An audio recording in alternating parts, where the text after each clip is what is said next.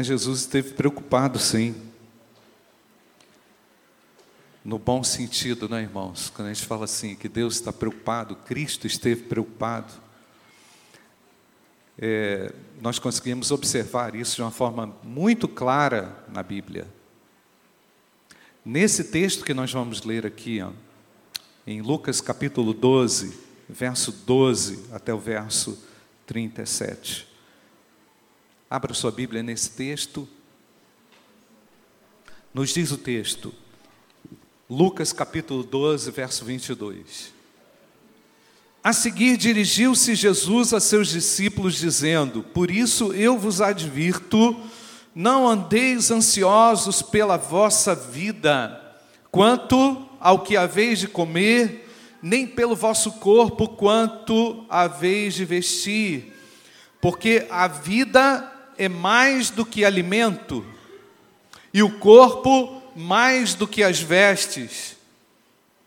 Observai os corvos, os quais não semeiam, nem ceifam, nem têm despensa, nem celeiros, todavia Deus os sustenta. Quanto mais valeis vós, valeis, perdão, quanto mais valeis do que as aves?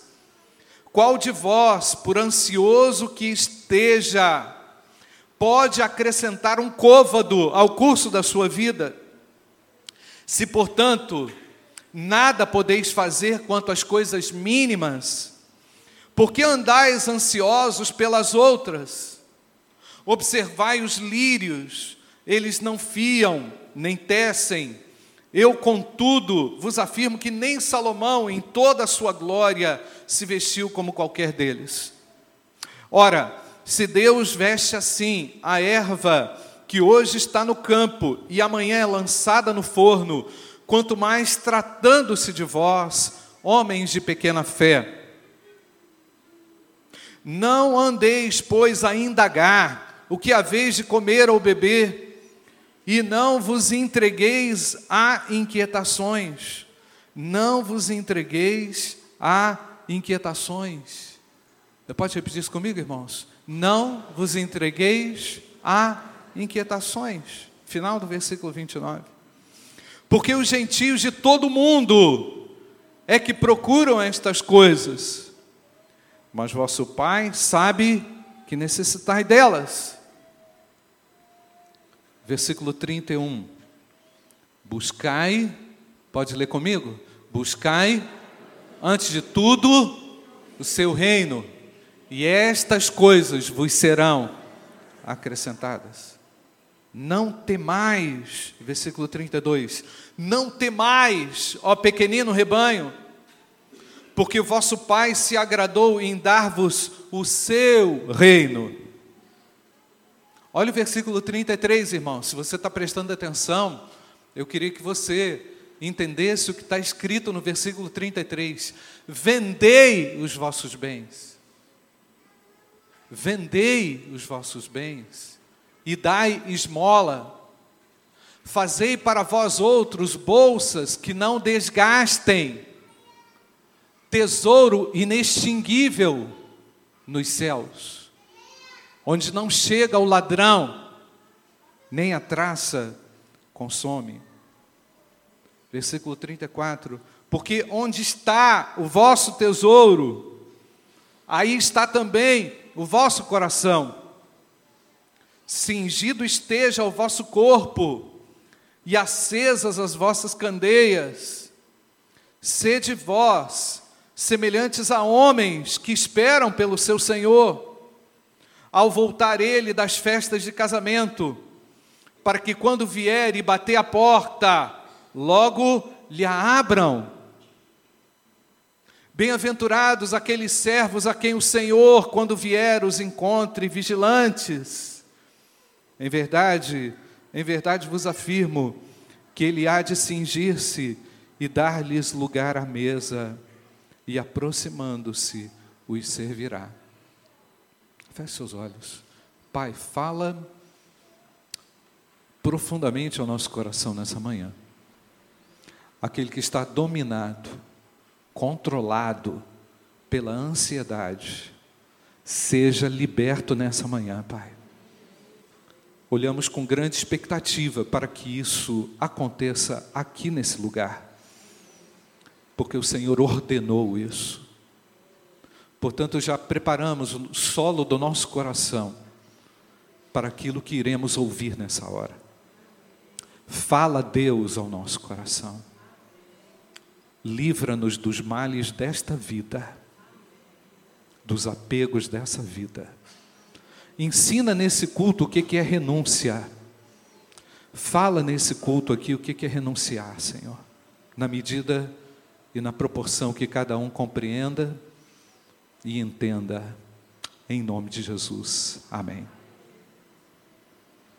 Todos nós temos sonhos, ambições, entre aspas, desejos, vivemos com expectativas, nos frustramos em expectativas, abandonamos alguns projetos, assumimos outros, entendemos que por vezes o que estamos fazendo nessa, nessa caminhada é ou são escolhas boas e ruins.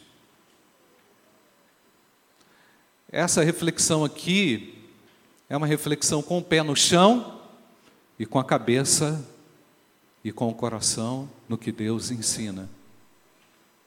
Porque tudo vai ter sentido, tudo vai ter validade na minha vida e a gente não vai precisar ficar perdendo tempo aqui pedindo para a igreja fazer missões, pedindo para a igreja fazer evangelismo, porque esse é o nosso dever. Esse é o comando de Deus, essa é a nossa ordem. Nós não estamos pedindo favor aqui para ninguém fazer evangelismo, missões, não. Nós não estamos pedindo favor para você dar o seu dinheiro para a obra missionária, não. Esse é o seu dever. Essa é a ordem de Deus para você colocar a sua vida no altar do Senhor. Para você se disponibilizar para a obra de Deus. Isso é, isso é, isso é, uma, é, uma, é uma cobrança que Deus já faz todo dia sobre você. Que Deus já tem todo dia sobre nós. É uma fatura que chega todo, todo dia para o nosso coração. Então, mas eu entendo, queridos, que a ansiedade ela bloqueia o indivíduo. Jesus chama os discípulos para uma conversa mais próxima a respeito de um tema que é tão real, tão claro e tão doentio hoje na nossa sociedade. As pessoas não conseguem esperar um minuto, as pessoas não conseguem aguardar na fila 30 segundos. As pessoas estão sendo consumidas por uma pressa, por uma ansiedade, a síndrome do pensamento acelerado, a exaustão das informações que estão transitando na vida do indivíduo, o excesso e a falta de limites têm levado os indivíduos a pensarem, é, não sei o que, eu não sei o que, que eles pensam, eu estou tentando aqui encontrar uma, uma, um sentido para, para o que as pessoas estão vivendo hoje. E agora, irmãos, presta atenção no que Deus está falando. Deus está chamando os seus discípulos para uma conversa em particular. Uma conversa pessoal, para que haja uma reflexão profunda que promova mudança mudança no estilo de vida. Mudança só é possível mediante a intervenção do Senhor e, logicamente, um coração que se abre para Ele. Então, Jesus quis que os seus discípulos estivessem totalmente abertos para Ele naquele momento, quando Ele os instruiria a respeito desse item, desse tema chamado ansiedade. E é incrível, irmãos, como Jesus tem que lembrar aqueles que já tinham deixado tudo. No versículo 31, Jesus tem que lembrar: buscai antes de tudo o que, irmãos? O seu reino, e estas coisas vos serão acrescentadas. Jesus teve que lembrar aos discípulos que a prioridade deles não poderia ser esquecida, para que eles não se tornassem obsoletos, para que eles não se tornassem inúteis, para que eles não se tornassem ah, ah, vazios, seria necessário um realinhamento de prioridades. Igreja, Deus nos chama para um realinhamento de prioridades. O reino de Deus precisa estar diante dos nossos olhos. Eu conversei ainda há pouco com um jovem, eu falava assim: Poxa, mas é muita coisa. O indivíduo entra para a faculdade, entra para, para a escola, se esquece de Deus. O indivíduo vai, consegue um trabalho e se esquece que Deus é uma prioridade no trabalho. Ele não consegue equilibrar, ele não consegue reunir forças, ele se empenha demais. Tá certo, irmão, você precisa se empenhar demais, não estou falando para você se empenhar de menos, mas Jesus está nos lembrando que é necessário buscar antes de qualquer coisa, o que, irmãos? O reino de Deus. Seja um estudante focado no reino de Deus. Seja uma esposa no lar focada no reino de Deus. Seja um bom profissional na Uzi Minas, onde quer que você esteja, focado em que, gente? No reino de Deus.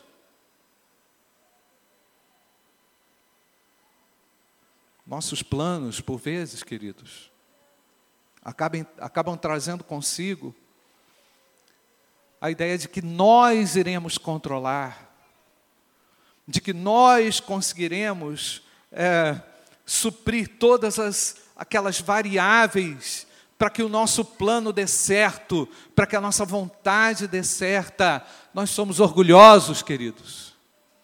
Nós somos orgulhosos dos nossos, das nossas realizações. Jesus estava querendo dizer: vocês estão cheios das, das realizações de vocês, eu vou sustentá-los, eu vou guiá-los nessa trajetória. Você crê nisso ou não, gente? Porque agora o estilo de vida mudou. Eu vim demonstrar a vocês como é que vocês devem viver. E vocês não conseguiram compreender?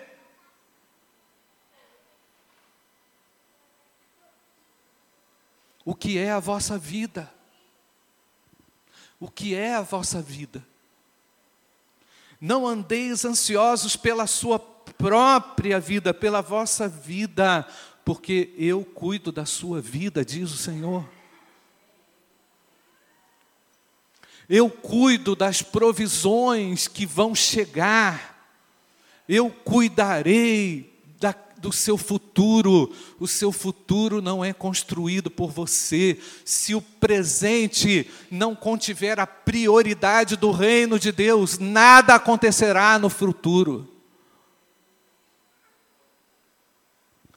Porque tudo nessa vida é passageiro, irmãos. E a gente é tão ansioso com relação ao futuro, né, irmãos? E como que vai ser? E como que será? Quem vai fazer? Não há competente que faça, julgamos todo mundo. né? Achamos que nós vamos dar conta e que nós vamos fazer, mas enquanto Deus não for uma prioridade, os nossos planos serão horrorosos, irmãos. Eles vão gerar ainda mais problemas para nós mesmos teremos que conviver com as consequências drásticas, caso o reino de Deus não for prioridade. Eu vou ter que conviver com uma dor, com um trauma terrível, enquanto não conseguir colocar Deus no centro da minha vida e o reino de Deus no centro da minha vida e retornar arrependido para os pés do Senhor, dizendo: Pai, eu falhei mais uma vez, eu tentei fazer do meu jeito e deu errado e eu destruí o que o Senhor me deu como uma grande oportunidade. E Deus hoje renova oportunidades. E Deus hoje amplia novas oportunidades. Porque ao mesmo tempo em que Jesus nos adverte, ele também apresenta uma solução, ele apresenta uma direção, e é sobre essa direção que nós precisamos caminhar, olhar, não é? Eu não vou entrar aqui, irmãos, em, em, algumas situações que até se tornam agudas para o indivíduo diante de uma ansiedade exacerbada, como por exemplo o problema da depressão. Não vou entrar nesse ponto aqui. Mas por vezes, queridos, nós estamos tão, tão controlados pela ansiedade que nós vamos para um vale. Que nós entramos num vale. Todos nós, eu quero falar aqui, não estou criticando ninguém Todos nós temos déficits dentro de nós, maiores, mais intensos, para cima, para baixo, todos nós temos isso. Todos nós temos expectativas não alcançadas. Mas, meu querido, quando você deixa isso em acúmulo, quando você não consegue, de fato, queridos, no dia a dia, porque essa, essa guerra, irmãos, nós vamos ganhar é no dia a dia. É um pouquinho hoje, é um pouquinho amanhã, é um pouquinho na quarta, é um pouquinho na quinta. E quando eu consigo é, ter um relacionamento eficaz com Deus e quando eu consigo derramar a minha alma na presença de Deus, Deus vem ao meu encontro, porque Ele sabe que eu sou miserável, pecador, Ele sabe do meu déficit emocional, espiritual, físico. Ele conhece o meu interior. Não foi isso que a gente cantou aqui, irmãos? Agora eu tenho que ter coragem para encarar. Eu estou me lembrando aqui de uma mulher que apareceu lá na igreja em Itajubá anos atrás. Me lembro como se fosse agora, veio a cena aqui agora na minha mente. É que a mulher apareceu na igreja um ano depois que eu visitei-a. A irmã Luciene era muito amigo dela. A irmã Luciene falou: Pastor, eu tenho uma amiga que está deitada no sofá há um ano.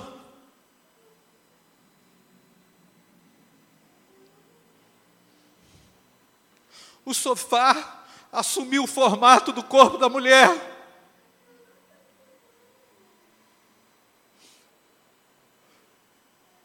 E pastor, é difícil porque as pessoas passam por ela e ninguém cumprimenta mais. Ela é como um vaso que ninguém consegue observar.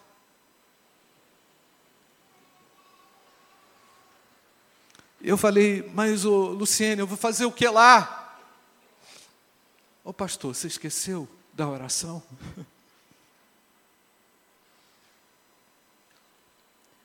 E eu cheguei naquele lugar, coloquei a mão na cabeça daquela mulher e ela naquela condição, e eu orei. Depois a irmã Luciene orou. E Deus levantou aquela mulher, irmãos.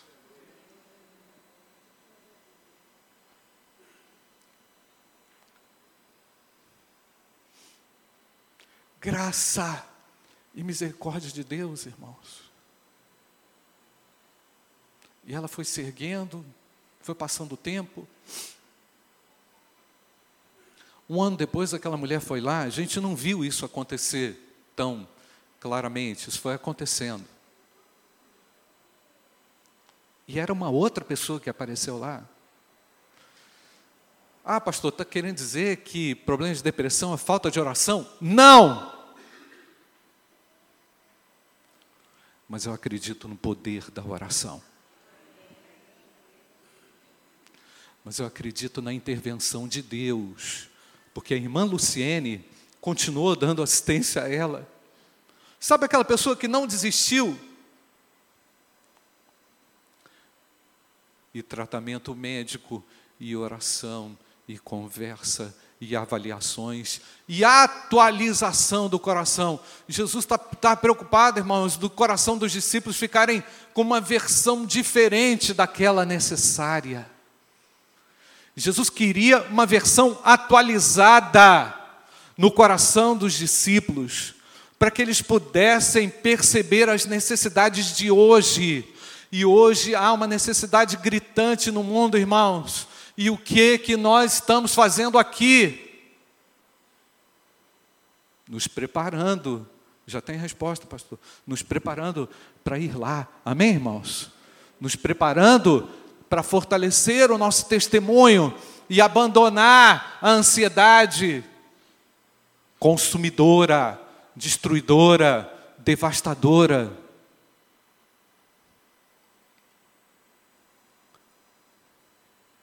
Nesses momentos de abatimento, lembramos que a nossa alegria vem do Senhor e que a alegria do Senhor é a nossa força. Amém, queridos? Os momentos de abatimento, de repente entrou aqui, não é? Alguém completamente sem esperança. Eu quero dizer para você, Jesus Cristo é alimento para a sua alma. Ele tem poder de te levantar, porque tudo que Deus espera por vezes, irmãos, é a gente dar uma parada como essa. É a gente dar uma uma uma interrompida de percurso por causa de um de uma situação inesperada, para que ele possa, para que você possa se lembrar de quem é que te coloca de pé.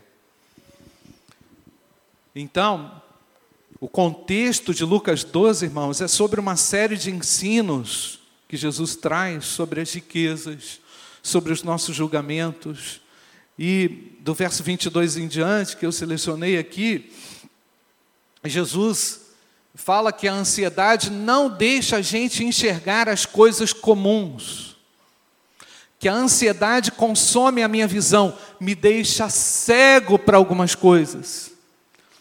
Por isso, Jesus adverte os seus discípulos para conseguirem observar e olhar as coisas simples do dia, as coisas comuns do dia, onde Deus está trabalhando. Deus está trabalhando nas coisas comuns, amém, irmãos?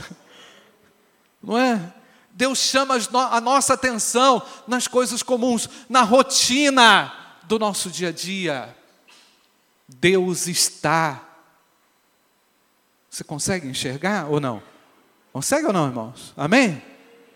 Se não consegue, precisa ver, precisa voltar os seus olhos para as coisas simples da vida.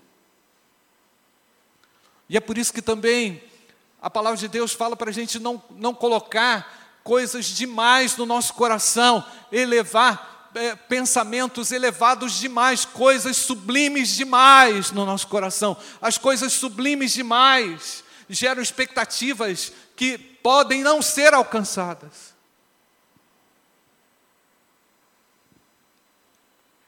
Mas para a gente ter no nosso coração uma medida sensata, coerente, não elevada demais, não destruída demais, mas numa perspectiva clara das coisas. Deus nos dá a visão clara das coisas.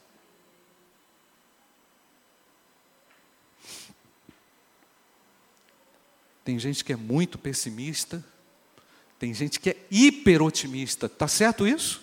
Não. Não tá. Não tá certo. Você tem que encontrar o quê? A medida certa. E a medida certa, meus queridos, nós vamos encontrar à medida que nós nos relacionamos com Deus através da Sua palavra. E hoje de manhã Ele está falando: cuidado, que a ansiedade vai destruir você.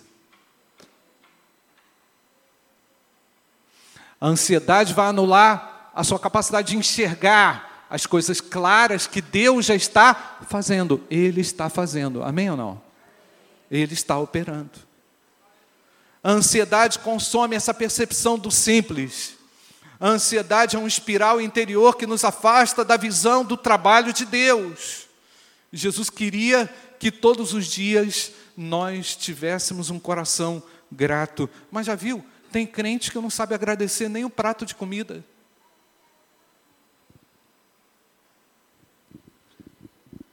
Ele está na expectativa de agradecer o dia que ele recebeu uma promoção. De repente o cara não consegue ver que aquele grão de arroz que está no prato dele é fruto da misericórdia e da intervenção de Deus. Eu creio dessa forma, irmãos. E nós precisamos começar a enxergar as coisas pequenas e agradecer pelas coisas pequenas e louvar a Deus, porque Ele é Deus de coisas grandes e de coisas pequenas também.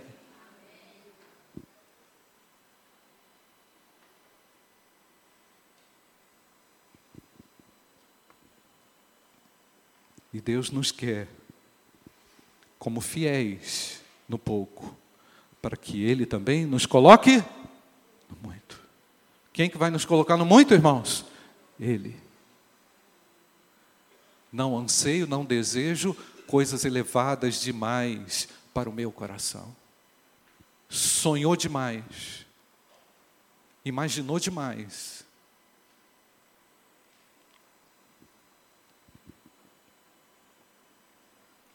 Jesus é conhecedor dos nossos conflitos diários, dos nossos abatimentos diários, das nossas limitações, dos dilemas, das mazelas que envolvem a nossa vida, que a gente quer encobrir, que a gente quer esconder, que a gente quer evitar, e Ele está querendo aqui, é, com seus discípulos, que eles retornem à simplicidade, e é a partir da simplicidade, da gratidão, da humildade, que Ele vai continuar fazendo a sua obra. Jesus propõe a eles olharem pela natureza. É interessante, irmãos, olharem para as aves do céu. E é interessante que o texto aqui fala em particular do corvo, não é? Do corvo. O corvo é horrível. Você já viu o corvo? É um pássaro feio. É? Jesus mandou olhar para um pássaro feio. Até a tradição judaica dizia que o corvo era, um, era uma ave amaldiçoada porque comia carniça. Na verdade, o que está por trás dessa história é que Noé soltou um corvo, o corvo não voltou com, com nada. Não é? Soltou a pomba, a pomba voltou. Aí a lenda judaica, a lenda judaica diz o seguinte: que o corvo era branco. Pelo fato de não ter trazido nada, foi amaldiçoado, ficou preto, negro e comedor de carniça. Então Jesus pega essa lenda e fala assim: olhe para o corvo, tão feio, tão destinado a essa história que vocês dizem aí, porque eu abençoo também, eu alimento também o feio, eu alimento também aquele que é amaldiçoado, eu cuido, porque Deus é cuidador, Deus é amor, amém, irmãos? Ele está querendo mostrar para os discípulos que eles valem muito mais do que isso, que eles estão acima disso tudo, porque foram separados pelo próprio Deus. Os corvos não semeiam, nem cegam, nem ajuntam em celeiros, contudo Deus os alimenta. Jesus nos lembra que nós valemos muito mais do que as aves do céu e nos pode acrescentar, nós não podemos acrescentar nada à nossa própria estatura. Pois bem, meus irmãos, se nas coisas mínimas não podemos controlar, quanto mais o futuro, quanto mais o amanhã, o nosso sustento, provém de um Deus que nos ama com profundidade. O nosso sustento provém de um Deus que se importa. O nosso sustento é material, é emocional e é espiritual. E isso está nas mãos dele, reservada para nós. Somos cuidados, porque nós fomos limpos da maldição do pecado. E Deus quer que nós nos tornemos cada dia menos ansiosos e mais dependentes da Sua palavra e da Sua promessa.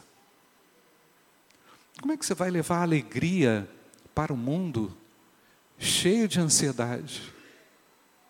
Como é que você vai falar de Jesus para o amigo lá de trabalho seu, se você está consumido, sugado por uma situação que você, de repente, ainda não conseguiu colocar nas mãos de Deus?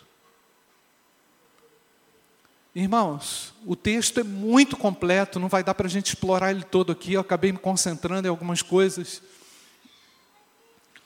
Mas Jesus ele, ele faz um apelo: vendei. Ele está falando para a gente fazer o caminho contrário, ele está falando para a gente doar. Percebe, irmãos? Ele sabe que doar é o antídoto Ele sabe que os crentes têm a capacidade de doar, de contribuir, de ajudar.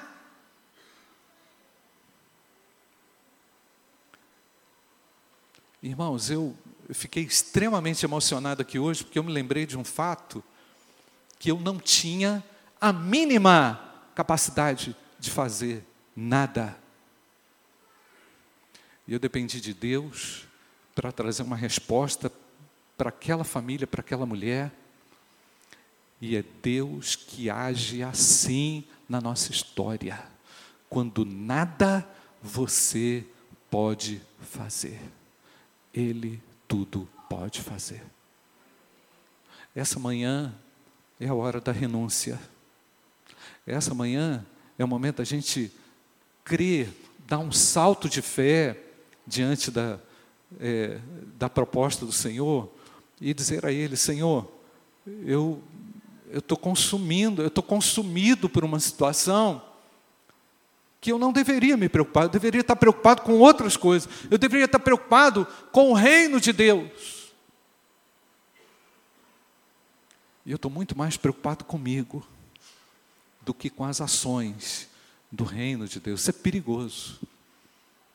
É perigoso porque o nosso ajuntamento aqui,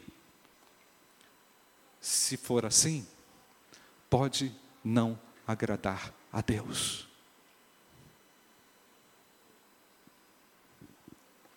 tudo aquilo que nós fazemos aqui pode ser invalidado se essa se o versículo 31 não for a nossa prioridade. Coloca aí de novo, Dudu. Buscai, vamos ler, queridos, buscai antes de tudo o seu reino e estas coisas vos serão acrescentadas. Essas coisas vos serão acrescentadas o John Piper fala que é a graça futura. Aquilo que Deus vai fazer depois. Deus vai fazer depois. Amém, amados? Vos serão acrescentadas depois. Hoje é a primeira, é a primeira palavra do versículo. Buscai antes de tudo o seu reino. Feche seus olhos. eu não queria que você saísse daqui, mas isso é só um desejo meu, só um desejo meu. Não leve em conta, não, só um desejo meu. Mas eu não queria que você saísse daqui destruído, consumido, porque eu sei que você tem a chance de sair daqui erguido pelo poder de Deus. Eu sei que você tem a chance de estar de pé diante do Filho de Deus. Feche seus olhos, fale com Ele. Será que você está tão envolvido com, coisa, com, as coisas desse mundo assim? Com as preocupações dessa vida, que isso está intoxicando a tua alma, meu irmão? Que está destruindo o potencial de Deus em você? Deus não quer isso. Deus não quer isso. E é possível reverter isso. Lá em Lucas capítulo 21, versículo 34, Jesus disse: Olhai por vós mesmos. Não aconteça que os vossos corações se carreguem de glutonaria, de embriaguez e dos cuidados da vida porque aquele dia virá como um laço sobre todos que habitam na face de toda a terra. Vigiai, pois em todo tempo orando, para que não sejais havidos por dignos de evitar todas essas coisas que hão de acontecer. A igreja pertence ao Senhor, você pertence ao Senhor. A sua vida pertence ao Senhor.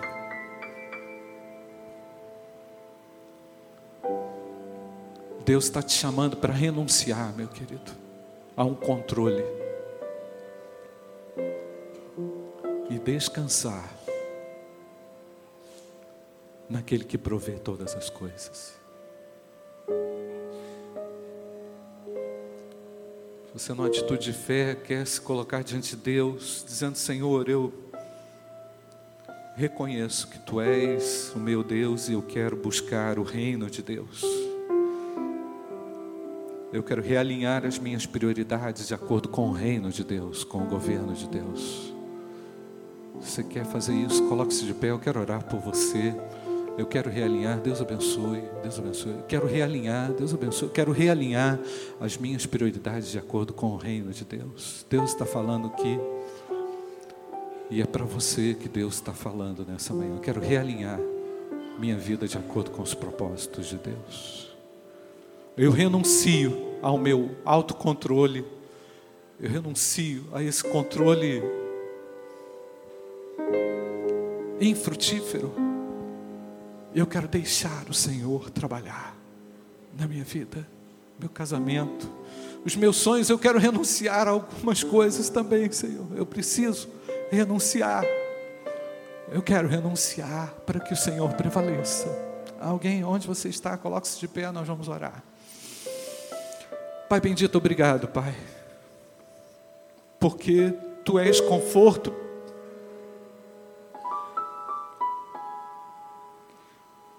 provisão e cuidado.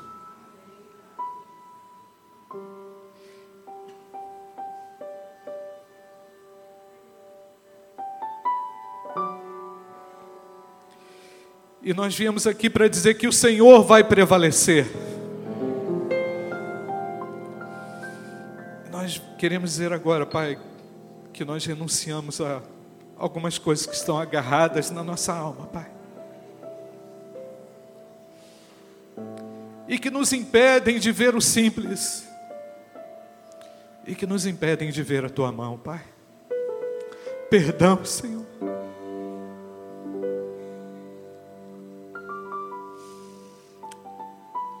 Seja estabelecido o teu reino entre nós, Senhor.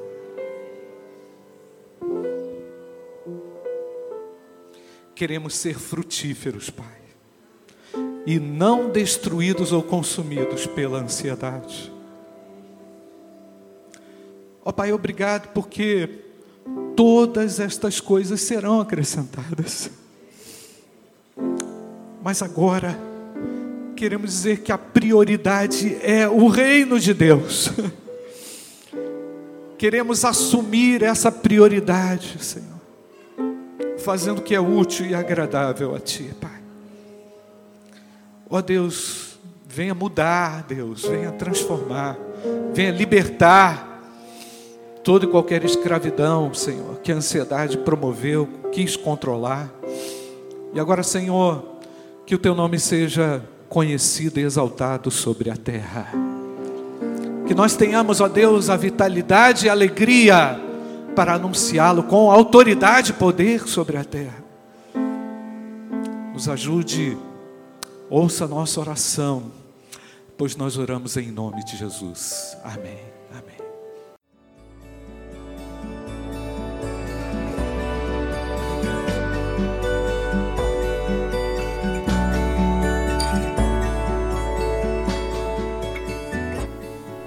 A Igreja Batista do Bom Retiro tem plena convicção de que a palavra de Deus é poder para salvar e transformar vidas. Nosso desejo é que essa mensagem tenha alcançado seu coração. Para saber mais sobre quem somos e em quem acreditamos, acesse ibbrpatinga.com.br.